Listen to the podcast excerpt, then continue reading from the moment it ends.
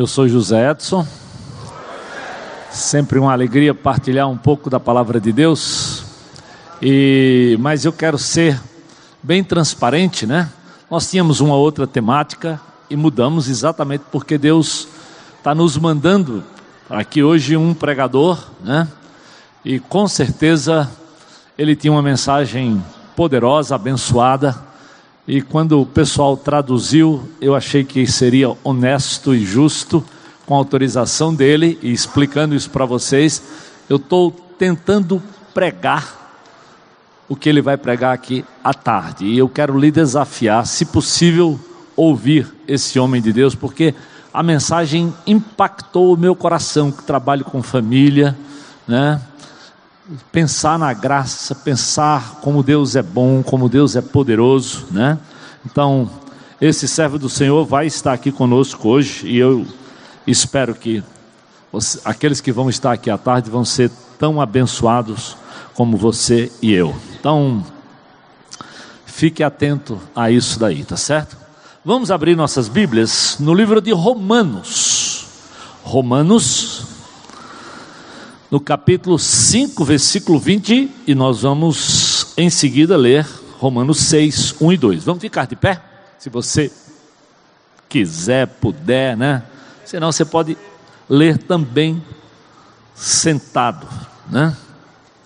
Romanos capítulo 5, versículos 20 e 21 e Romanos 6, 1 e 2. Diz assim: a lei foi introduzida para que a transgressão fosse ressaltada.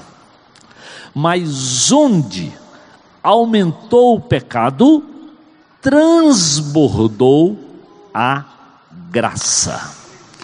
A fim de que, assim como o pecado reinou na morte, também a graça reine pela justiça para conceder vida eterna mediante Jesus Cristo, nosso Senhor. Aí diz, aí Paulo diz: "Que diremos então? Continuaremos pecando para que a graça aumente de maneira nenhuma.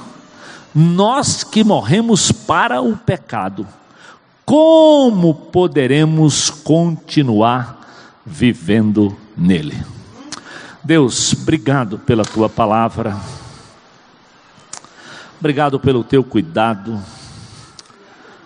obrigado pela vida do teu servo, que escreveu esse texto que impactou o meu coração e que eu espero que impacte o coração dos meus irmãos nessa manhã. Oh Jesus, fala conosco muda aquilo que precisa ser mudado, que só o Senhor conhece. O meu coração, a minha mente, o coração de cada irmão, de cada pessoa que aqui está. Então, que o teu espírito tenha absoluta liberdade para nos impactar, para nos constranger e para nos levar mudanças que contribuam, Senhor, contribuam para que saibamos cuidar melhor do nosso próprio lar, da nossa própria família. Essa é a minha oração, Deus, em nome de Jesus. Amém.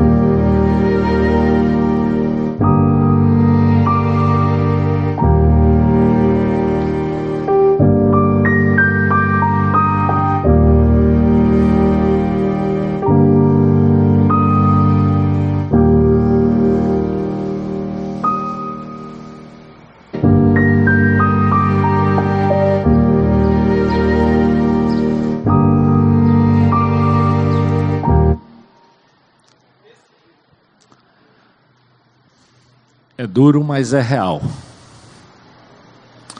Gerar um filho, às vezes é muito fácil, mas ser pai e mãe requer um pouco mais do que uma experiência momentânea. Requer uma decisão de vida, de compromisso. Todos nós sabemos e temos visto e vivido testemunho de tempos difíceis em todos os aspectos. É frustrante até viver numa cidade como a nossa, de medo, onde as coisas estão invertidas, é uma absoluta inversão de valores. Um corre-corre frenético atrás de redes sociais, para se ser curtido, para chamar a atenção, para de uma forma ou de outra encontrar sentido da vida. Vivemos dias onde a vergonha parece que não é mais vergonha. Pois as coisas que eram feitas às escondidas agora se fazem ao meio-dia.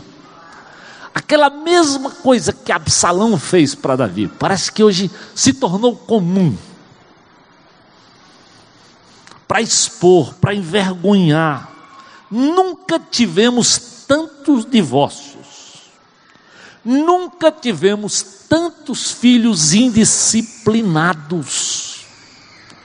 Eu fui diretor de escola do, quase 13 anos e sei a luta, porque às vezes os pais vinham para a escola para defender a indisciplina dos filhos.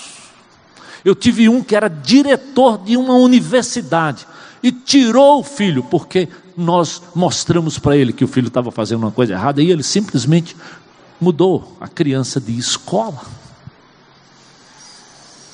Às vezes, dentro de casa, nós estamos apoiando, incentivando, concordando ou empurrando até. Às vezes, pela própria omissão. E no casamento? E nos divórcios, como eu disse? Aquilo que por anos fora tido como sagrado, inviolável, digno de respeito, agora nós quebramos por qualquer motivo. Incompatibilidade de gênio. Arrumamos uma palavra bonita, né? Por quê? Pela incompatibilidade de gênio. Quem disse que nós casamos com o compatível? Se não vai explicar a união de homem com homem, de mulher com mulher. Se é para ser compatível, devia ser assim. Não, mas não é. Não foi assim que Deus planejou e preparou. Deus fez a mulher diferente mesmo do homem. Quem não sabe? E as estatísticas deixam claro, o livro de Provérbios deixa claro que uma mulher fala mais do que um homem. Se você se casar e não se preparar para ouvir muito, você vai ficar. E homem às vezes não gosta de ouvir. É um bicho que tem uma tendência ao isolamento, o bicho macho. Mas esse é o enriquecimento do casamento. Ela aprende a falar um pouquinho menos e você aprende a ouvir um pouquinho mais, e aí nós chegamos, não ao ideal dela, nem o ideal meu, mas aquilo que enriquece a ela, aquilo que enriquece a minha pessoa. Isso é casamento. O propósito do casamento é mesmo de santificar a minha vida e a tua vida. Mas incompatibilidade é diabólico reconhecemos que queremos ser como somos e morrer como somos. Não, não, não, não, não. Se alguém está em Cristo, é uma nova criatura e tem que se dispor a aprender. Estamos num momento, né, em que o próprio homem não sabe definir-se, nem a mulher, por sua vez, quer assumir os seus papéis naturais do sexo feminino em casa ou com a família. E vamos vivendo um eterno faz de conta. Como diz o ditadozinho, me engana que eu gosto. Vivemos uma ilusão, ou empurramos muitas vezes os problemas com a barriga, como se nós mesmos não estivéssemos vendo, ou só publicamos aquilo que é bonito, aquilo que é legal, aquele lugar postal. Porque nós aprendemos com a emissora. Vai no lugar da tua cidade bonito e tira foto e mostra. Porque é assim que vocês estão fazendo.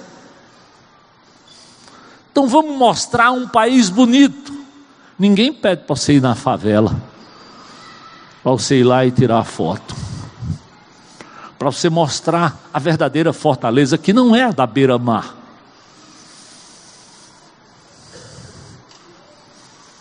É a do Pedras, do Dendê, do Ancuri. E às vezes nós fazemos isso em casa. Fazemos de conta que não estamos vendo a rebeldia do filho, nos isolamos da esposa, do marido, ou descumprimos o propósito. Deus viu que não era bom viver só era estarmos juntos, era eu te ajudo, você me ajuda. Desde que um tempo atrás saiu lá num jornal japonês, em que os japoneses estão casados agora com desenhos animados, ou que vivem com bonecas, pois segundo eles, eles estão sempre felizes e as bonecas não reclamam. Isto é real, não é brincadeira, é matéria de jornal.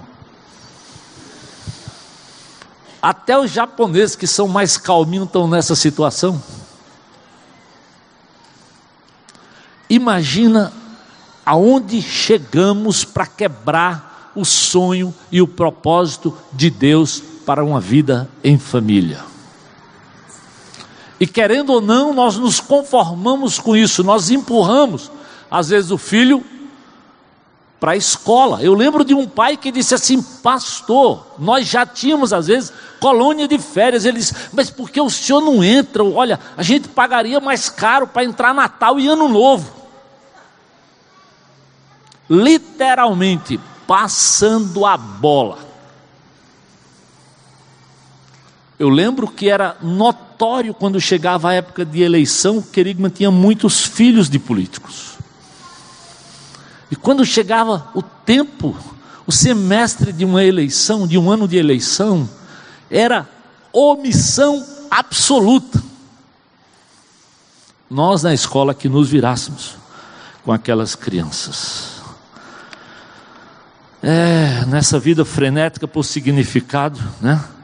Provamos tudo, fazemos tudo, legalizamos tudo, para nos, no final, descobrirmos que o vazio continua. Continua. Eu já citei, mas vou citar. Um determinado pai que separou da mãe,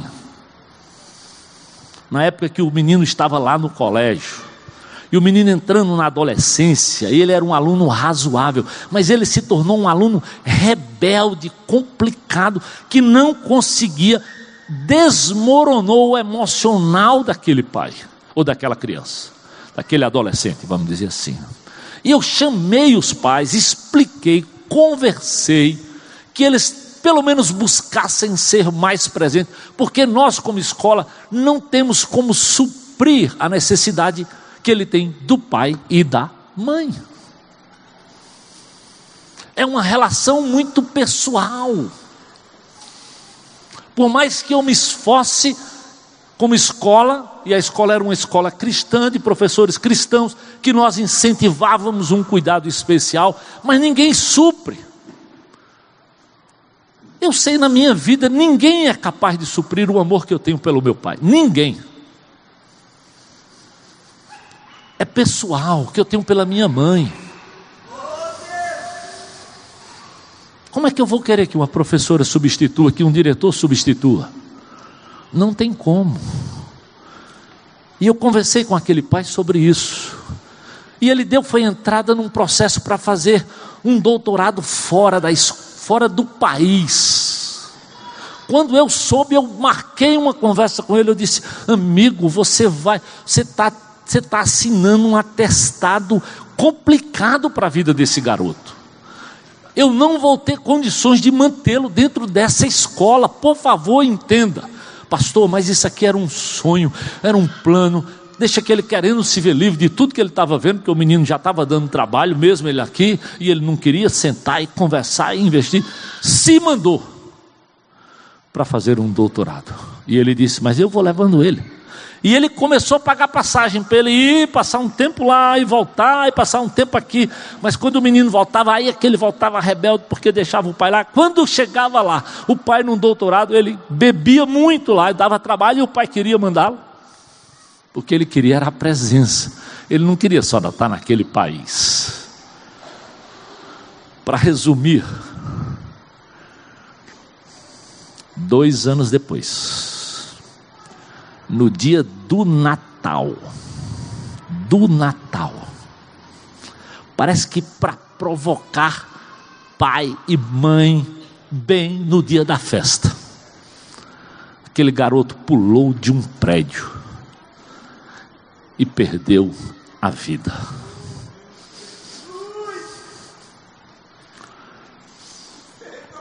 E eu fui convidado por alguém da família para fazer o funeral daquele garoto lá no, no cemitério da paz. Sabe aquele, aquela hora que o pastor diz: O que é que eu vou dizer? O que é que eu vou falar, Senhor? A vontade de chegar lá, pegar o caba pela beca, como meu pai dizia, e ter uma conversa de homem para homem para dizer: Olha aí, onde a coisa foi. Mas o pastor não tem esse direito pedir a Deus uma palavra, um consolo, um texto para ir para aquele funeral falar.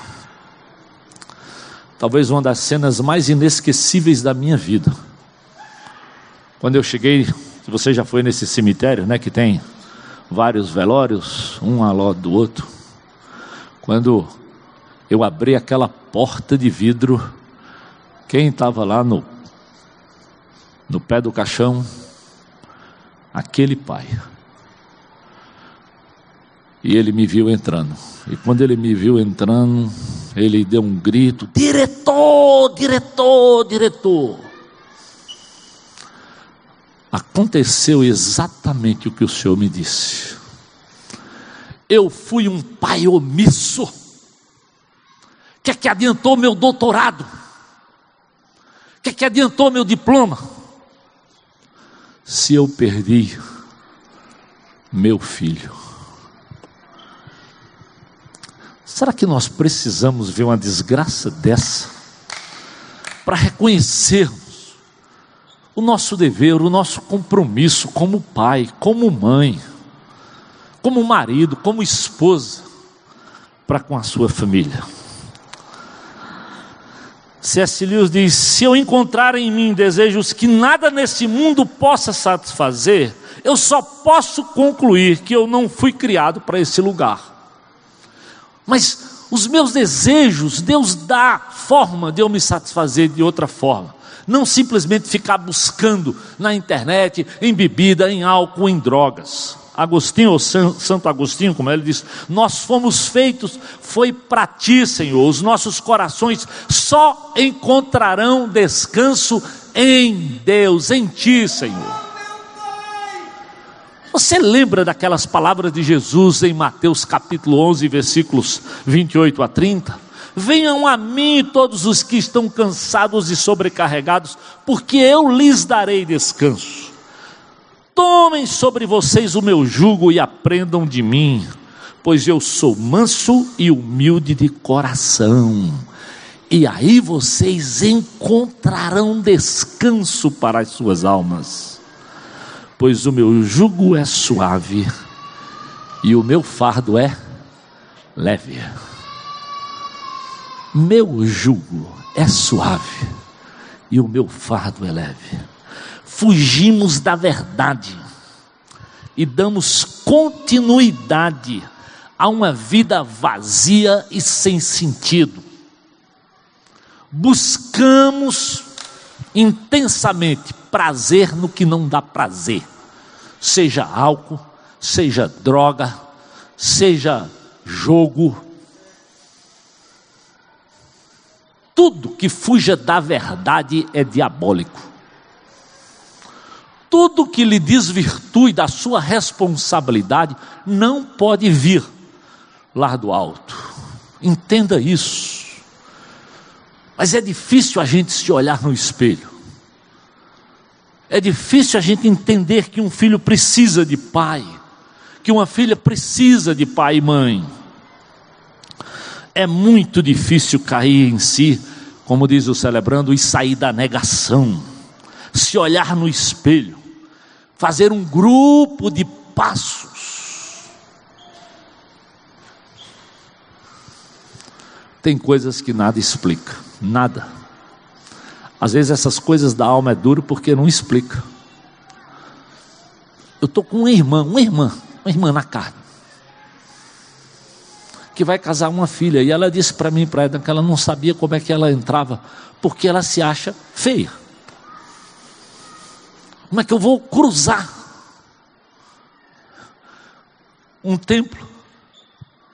Que coisa! Eu, na minha cabeça, eu digo assim: de onde tirou um negócio desse? Às vezes eu digo para ela, não digo para ele, não é filha do pai que eu tenho. Não é possível. Porque se existe uma coisa que meu pai me passou muito foi autoestima. E um dia lendo um livro evangélico, para minha surpresa, ele disse: uma das coisas mais importantes que um pai passa para um filho é autoestima. Eu digo, puxa Deus, meu pai não era evangélico, mas ele me passou muito isso. Muito. E por isso eu dou tanto graças a Deus. Nesse momento que ele está lá na cama, só esperando a hora. Eu ligo todo dia, sempre que eu posso. Eu tenho ido a Recife para dar um beijo, para dar um cuidado, eu tenho visto a graça de Deus, Deus mandando netos, filhos de primos para cuidar dele no último momento e honrá-lo, porque para minha vida ele é digno de muita honra.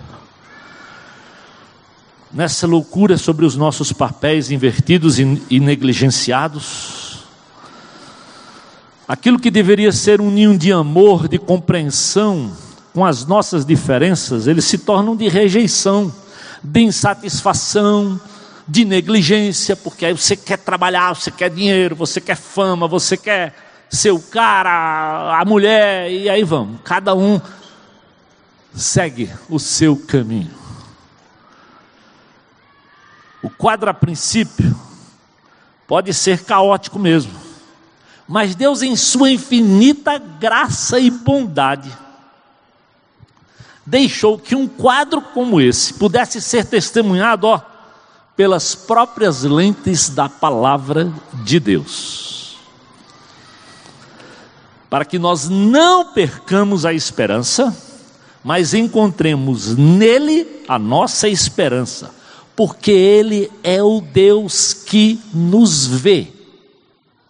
Lembra lá de Êxodo 3 e 4, o povo sofrendo sobre a opressão, e Deus diz: Eu vi a aflição do meu povo. Deus vê a sua e a minha, se você está aflito, se você realmente se colocar diante de Deus, acredite que Deus vê e ouve. Vejamos o que acontece desde os tempos antigos para a gente aprender. Em Gênesis 3, de 8 a 10, diz assim: olha, desde Adão, Deus vê mesmo quando nós nos escondemos. Ouvimos o homem e sua mulher com os passos do Senhor Deus, que andava pelo jardim quando soprava a brisa do dia. e esconderam-se da presença do Senhor seu Deus entre as árvores do jardim. Mas o Senhor Deus chamou o homem e perguntou: Ei, ei, ei, onde está você? E ele respondeu: Foi honesto, eu ouvi os seus passos e eu fiquei com medo, porque eu estava nu e por isso eu me escondi. Percebe? Desde o Gênesis, já vivemos nos escondendo. E Deus nos procurando. Ei, ei, você pai, ei, você mãe, cadê você? Vai deixar esse menino, vai deixar essa garota só, vai esquecer. Fiquei com medo, com medo. O amor de Deus lança fora todo medo. Olhando os patriarcas do Velho Testamento, poucos, muito poucos tiveram famílias equilibradas. Se você for olhar detalhadamente, fizer uma lista, você vai ver que quase todos eles falharam. Apesar de serem pessoas tementes a Deus, não levaram a sério. Homens de Deus com uma fé exemplar, mas sofreram quando o assunto foi família. Adão, Noé, Ló, Abraão, Isaac, Jacó, Eli, Davi. De um lado, eles nos inspiram com a fé, de outro, eles nos causam tristeza por não terem cuidado bem da sua causa. Mas o que é incrível é que a palavra de Deus é transparente e não esconde os erros, não esconde. E ela nos adverte a olharmos de uma outra maneira.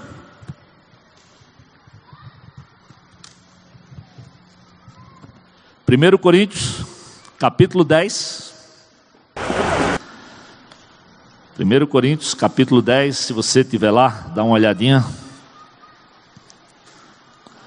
No versículo 1 diz assim: ó, porque não quero, irmãos, que vocês ignorem o fato de que os nossos antepassados estiveram sobre a nuvem e todos passaram pelo mar. Ou seja, Paulo diz: ó, eu não quero que vocês esqueçam que Deus fez alguma coisa. Vamos aprender com a outra geração, com os antepassados.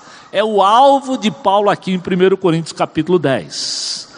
Aí no, no capítulo, no versículo 5, ele diz assim: Contudo, Deus não se agradou da maioria deles. E por isso seus corpos, para aquela geração, foram espalhados pelo deserto. Versículo 6. Essas coisas ocorreram para o quê? Como exemplo para nós, para que não cobicemos coisas mas como eles fizeram. Olha, olha só. Deus está dizendo que aquilo que aconteceu no deserto serve para você e para mim. Que os erros daquela geração têm aplicação para a minha vida e para a minha vida. Versículos 11 e 12, ainda de, no capítulo 10. Aconteceram a eles como exemplos e foram escritas como advertências para nós sobre quem tem chegado o fim dos tempos. Assim, aquele que julga estar firme, cuide-se para que não caia. Meu amado, em, em resumo, o ensino é claro. Todo dia, todo tempo, eu e você temos que depender de Deus, da graça e da misericórdia. Todo dia, preste atenção. Só não quando o Senhor nos arrebatar, ou quando nós partirmos para o encontro com o Senhor. É esse exercício que você não gosta e que eu não gosto E essa igreja vive desafiando aqui, faz o mapa, abre, abre a palavra, deixa Deus falar contigo, separa um tempinho, ora, apresenta a Deus, conversa com Deus, né?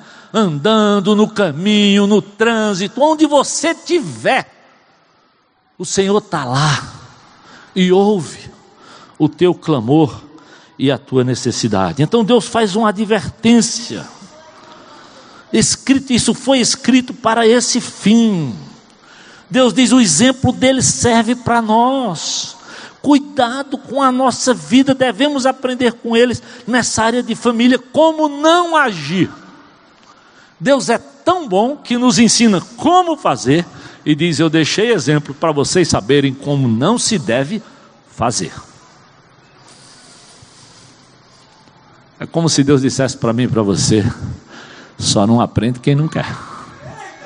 Só não aprende quem não quer. Vamos olhar para alguns deles rapidamente. Isaac, de uma família disfuncional, filho de Abraão. Abraão manda o servo buscar a esposa, lembra? Orou, que coisa linda, mara. Eu, eu curto ler aquele texto de Gênesis. Quando ele vai buscar a esposa, como o servo orou, como Abraão orou, como se colocou diante de Deus a escolha. O duro na vida é que às vezes as coisas começam tão bem e nós relaxamos do meio para o fim. E isso acontece muito na criação de filhos. Porque às vezes de criança é facilzinho cuidar. Nha, nha, nha, nha, nha, nha, nha, nha, nha, bota no braço, chora aqui, dá uma chupeta. Aí quando eles começam a engrossar o pescoço, quando eles começam a questionar que não é só botar no braço, é sentar, é ouvir, é ir buscar de madrugada na festinha, para ver se bebeu ou não, para orar com ele no carro para ensinar, para ministrar. É às vezes ele lá e você cá orando por ele e por ela. Aí esse preço, a maioria não gosta. Aí virou adolescente. Pronto. Eu de tanto ouvir essa doideira que quando virava adolescente devia ser aborrecente eu me tremia de medo e eu comecei, eu tomei um propósito de acordar, foi mais cedo. Eu já entrava na escola 15 para 7. E eu comecei a acordar 20 minutos mais cedo para orar e para ir no quarto daqueles dois camaradas, da minha filha e do meu filho, e orar com imposição de mãos sobre eles. Durante o período da adolescência, para dizer, Deus, cria um milagre para eu não ter aborrecente em casa. E eu digo, foi pela graça que Deus me levou isso e me fez manter esse compromisso durante aqueles anos da adolescência. Isaac, então ele diz: Olha, filho de Abraão. Abraão manda buscar o seu servo, recebe, Re, Rebeca recebe notícia que tem dois filhos, né? Uma nação e outra no ventre. O mais novo era servo do mais velho. e aí começa a disfunção. Isaac preferiu Esaú, porque gostava de comer das suas caças. Rebeca preferiu Jacó. Olha que coisa incrível. Quem arruma confusão? Os próprios pais. Porque amam de forma distinta, quando Deus nos ama indistintamente. Até na hora da morte, Jesus olha para um pobre, miserável ladrão que reconhece e o ama. Jesus foi ter com qualquer pessoa, aqueles que ninguém queria, ele foi lá atrás. E ele foi atrás, não preciso pensar em outra pessoa, não, amigo. Ele foi atrás desse cabeção aqui. Eu sei da maldade e da ruindade e de tudo que eu aprendi de ruim. Então, se alguém Quando canto da graça, eu tenho vontade de, de, de me atirar no chão, porque eu digo, é muita graça na minha vida, muita graça. Então começa a disfunção, porque os próprios pais conduzem à disfunção. Desequilíbrio, falta de unidade no amor aos filhos. Qual é o princípio número um, pai e mãe, sobre casamento? Deixa até teu pai e tua mãe para tu criar unidade com essa tua mulher. Porque se tu não criar com ela, não tem jeito de tu passar isso para os teus filhos. Não tem. Se vocês são unidos, então não deixa ela defender fulano e você defender Beltrano. Não, não, não, não. Não é assim não. Não compensa o amor dela dessa forma não. Senta com ela e diz amor, tá errado, tá errado. Você tem que amar o João como você ama Maria. E eu vou amar Maria como você ama o João. Então nós vamos fazer a mesma coisa. Mas às vezes, para compensar, como se houvesse compensação de amor. Não, não, não, não, não. Quem não sabe o versículo mais importante da, da Bíblia? Porque Deus amou o mundo inteiro. E deu seu filho para quem? Para todo aquele que nele crer, não pereça, mas tenha a vida eterna. Por que, que eu vou amar um em detrimento do outro?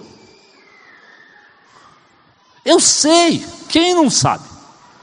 Que às vezes você se identifica mais com um do que com o outro.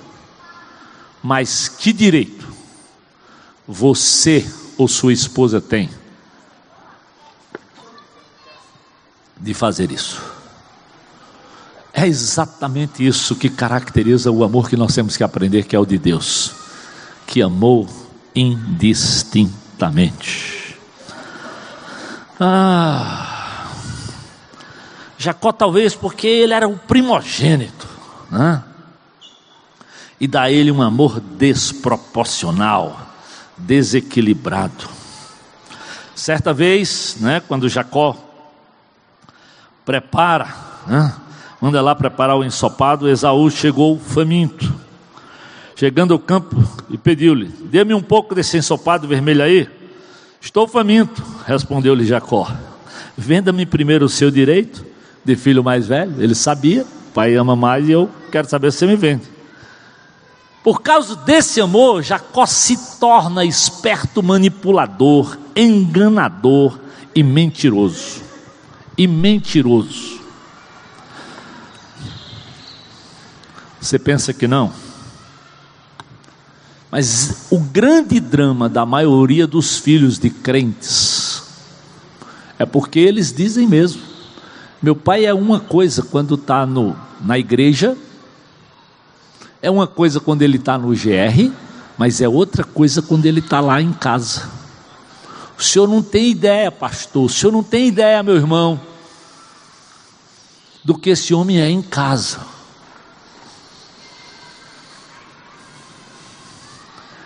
E o que é que a Bíblia diz para o pobre pastor? Ó, oh, se você não cuidar da tua casa, não vai tentar cuidar lá da igreja, porque não dá certo. Se tu não cuidar de três ou quatro, como é que tu vai cuidar de uma multidão? É simples, é matemático.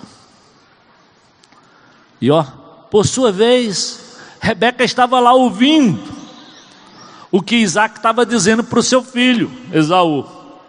E quando Esaú saiu para o campo para caçar, se diri... ele se dirigiu ao pai e disse: Meu pai, quem é você?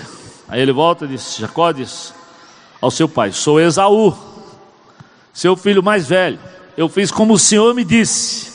Agora assente-se e coma o que eu cacei, para que me abençoe. Mentira. Isso promoveu intrigas, ódio, violência. Eu lendo esse texto aqui, eu lembrei aquilo que a Bíblia diz: ó, uma mulher sábia edifica sua casa, e a tola, com as próprias mãos, destrói. Ela foi lá, ela achou os pelos, ela passou, tornou o cara cabeludo, ajudou a preparar a comida que o pai queria. Usou com as próprias mãos para arrebentar. Exatamente o que o livro de Provérbios diz.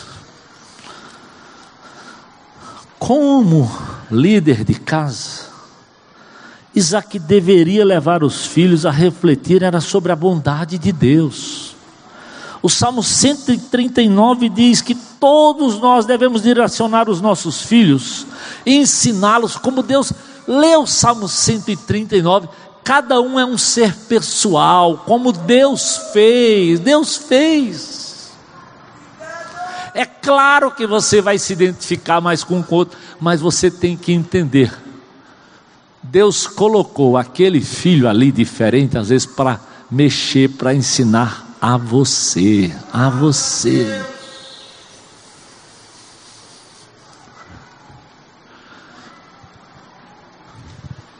Ora mais por ele e ora mais por você mesmo, para você ajudá-lo.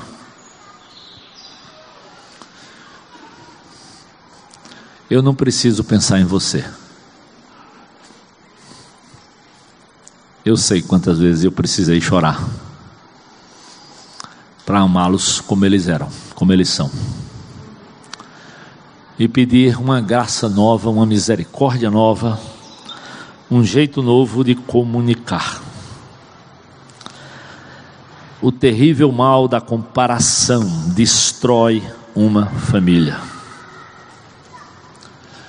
E o que é que aconteceu?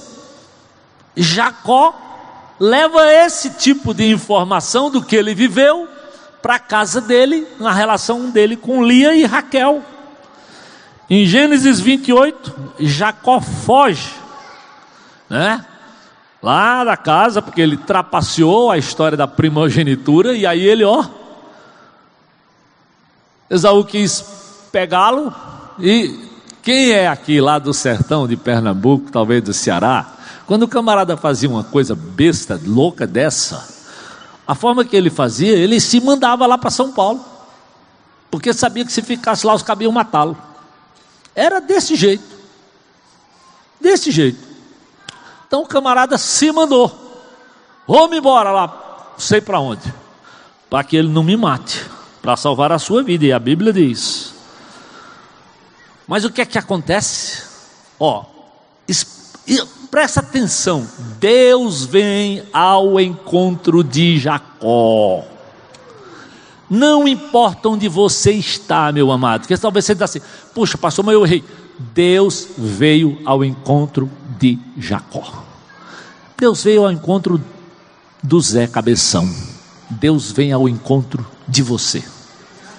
Mesmo estando errado, mesmo sendo pecador, Deus te procura, meu amado, porque para Deus você é um ser especial, criado segundo a sua imagem e semelhança. Ele tem interesse. Isso não é discurso, não é balela de autoestima, é princípio bíblico. Lê o Salmo 139 para ver como Deus valoriza todos como criação especial dele. Então, Deus vem ao encontro. E Jacó ainda até diante de Deus. Ele fez um voto condicionando Deus. Oh, se o Senhor estiver comigo, se o Senhor cuidar de mim, se o Senhor prover minha comida, se o Senhor me levar de volta, então o Senhor será o meu Deus. O bicho era tão esperto que queria enganar Deus. Rapaz, mas tem muito crente assim. Ele ora, mas dizendo: é, se, ó, se, Senhor, se eu ganhar na loteria, eu aposto que eu dou o dízimo. Aí eu dou o dízimo, tá? Se eu ganhar. Como se Deus precisasse disso, querido. Precisa não. Deus não escreve certo por linhas tortas. Deus escreve certo por linhas certas. Se tu não é capaz de abrir mão por adoração a Deus, não é ganhando na loteria que Deus vai querer teu dízimo, não. E a história dos que ganham na loteria, dá uma olhadinha para ver. são mortos, são perseguidos, ficam doidos, ganhando dinheiro demais e não sabem. Não, não, não. Então, ele faz isso. Ah, coloca uma pedra. E coloca como santuário. Se me deres, aí certamente eu vou te dar o dízimo. É desse jeito. Se o Senhor, se o Senhor, aí eu faço. Aí esse mesmo Jacó vai para essa terra prometida ou que ele saiu para fugir da vida e lá encontrou um pai de duas filhas. Mas ele se apaixonou por quem? Olha só, Gênesis 29. Ora, Labão tinha duas filhas. O nome da mais velha era Lia, o da mais nova, Raquel. Lia tinha olhos meigos, mas Raquel era bonita e atraente. Como Jacó gostava muito de Raquel, o bicho era esperto. O bicho vivia pela concupiscência dos, concupiscência dos olhos. Ele não era bobo. Ele era literalmente aquilo que o mundo diz, o sabido, o sabido. Olha, ele vai lá e diz: Eu trabalharei sete anos em troca de Raquel, sua filha mais nova. Lia, a filha mais velha, apesar do texto dizer, né, que ela tinha os olhos meigos, com certeza a bichinha era desprovida de muita beleza. Para não dizer como a gente diz, feia para chuchu. Desprezada, deixada de lado por Jacó. Elia buscava encontrar satisfação em Jacó em Gênesis 29, 31, quando o Senhor viu que Lia era desprezada, concedeu-lhe filhos. Raquel, porém, era estéril. Lia engravidou e deu à luz um filho, e deu-lhe o nome de Ruben, pois dizia: O Senhor viu a minha infidelidade felicidade. Certamente o meu marido me amará. Sabe, Rubem? É aqui está o teu filho. Era como Deus dizendo assim: ó, vou te dar um filho. O nome Rubem significa aqui está, estou te dando. O Senhor diz: Eu vi a tua infelicidade. Agora certamente o teu marido te amará. Né? Então, tudo para poder a coisa caminhar. Mas o que é que acontece de verdade? Jacó não, Jacó não, não ouviu, não ouviu. E aí ela engravidou de novo. E aí veio Simeão. Quando deu à luz mais um filho, disse: Agora finalmente meu marido se apegará a mim, porque eu lhe dei filhos. E o nome Simeão significava unido e vinculado, né? Então, mesmo assim, não aconteceu.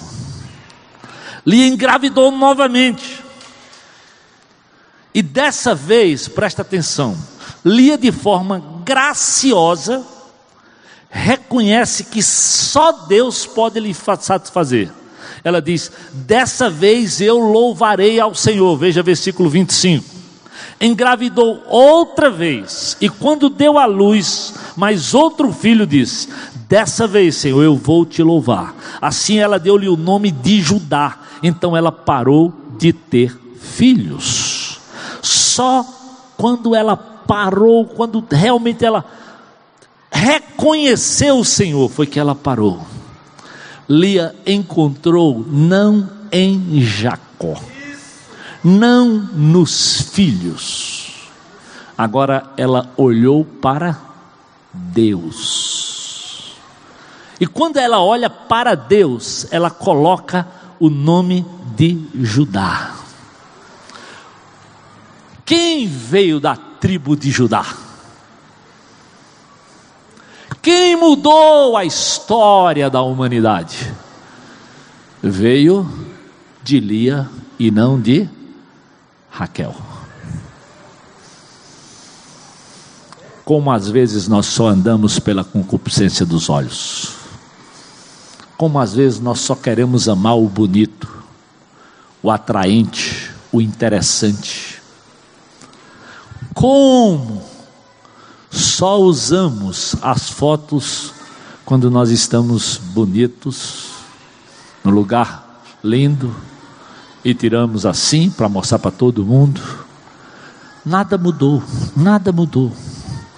Aquela que foi rejeitada durante toda a sua vida, agora encontrou em Deus a sua identidade. Ela foi amada, foi agraciada. Deus trouxe cura para, para Lia. O Salvador vem da linhagem de Lia. Aquela que era desprezada, agora é amada pelo Eterno. Você está entendendo o que Deus faz? Deus é o único capaz de mudar e de reescrever a história. Nossa história não é ignorada nem apagada, mas Deus reescreve e transforma, porque Ele é o Deus que vê. Eu quero que você acredite nisso, meu amado, minha amada. Não são os mais bonitos, não, não, não. A graça é indistinta, ela não é merecida, a Bíblia é clara, não merecemos Deus é capaz, diz Efésios, de fazer infinitamente mais. Agora, não confia em você mesmo, não confia no, no potencial do garoto, confia no Deus que vê, que ouve, que, você, que sabe o que você está passando lá. E é capaz de mudar. Mudou a história de Lia por completa. E mudou a história do mundo como prova da sua graça porque dessa, dessa pobre meiga desprezada Lia, não veio só Judá, veio aquele que mudou a história, não só de Judá, do mundo inteiro.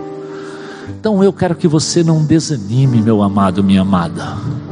Eu não sei a história da sua família, da sua relação com seu marido, com seus filhos, mas eu sei que o Deus que a Bíblia revela é um Deus que vê, é um Deus que age, é um Deus que vai, que muda completamente o cenário.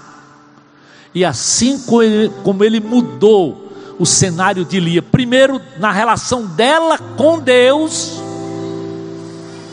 foi quando ela se voltou para Deus e não só para Jacó, que Deus aí resolveu abençoá-la. Não torne o seu marido o ídolo da sua casa. Não torne sua esposa o ídolo da sua casa, nem seus filhos. Coloque Deus, só Deus, no trono da sua vida e vá até o Senhor. Que assim como ele ouviu e mudou a história de Lia, ele pode mudar a sua história. Deus, obrigado pela tua palavra, Senhor. Obrigado pelo teu amor, obrigado pela tua graça, pelo teu poder, pela tua bondade, Senhor. Oh Deus, faze-nos compreender que não é pelo nosso mérito, faze-nos compreender que nós precisamos fazer como Lia, olhar para o Senhor, ao invés de olhar o que está ao lado, olhar a profissão, o dinheiro, a posição o nosso socorro vem do Senhor. Eu elevo os meus olhos e eu sei que o meu socorro vem do Senhor que fez os céus e a terra. Ajuda-nos, ajuda-nos, Senhor, a compreender isso. Eu quero falar com você que é pai, que é mãe, que é filho, que talvez tenha um pai longe, está vendo o relacionamento dos pais nada bom talvez tenha andado longe de Deus e hoje é, é dia de voltar a olhar para o Senhor, de levantar os olhos, de clamar a quem tem poder para mudar a história, porque mudou a minha vida, porque mudou a história de Lia.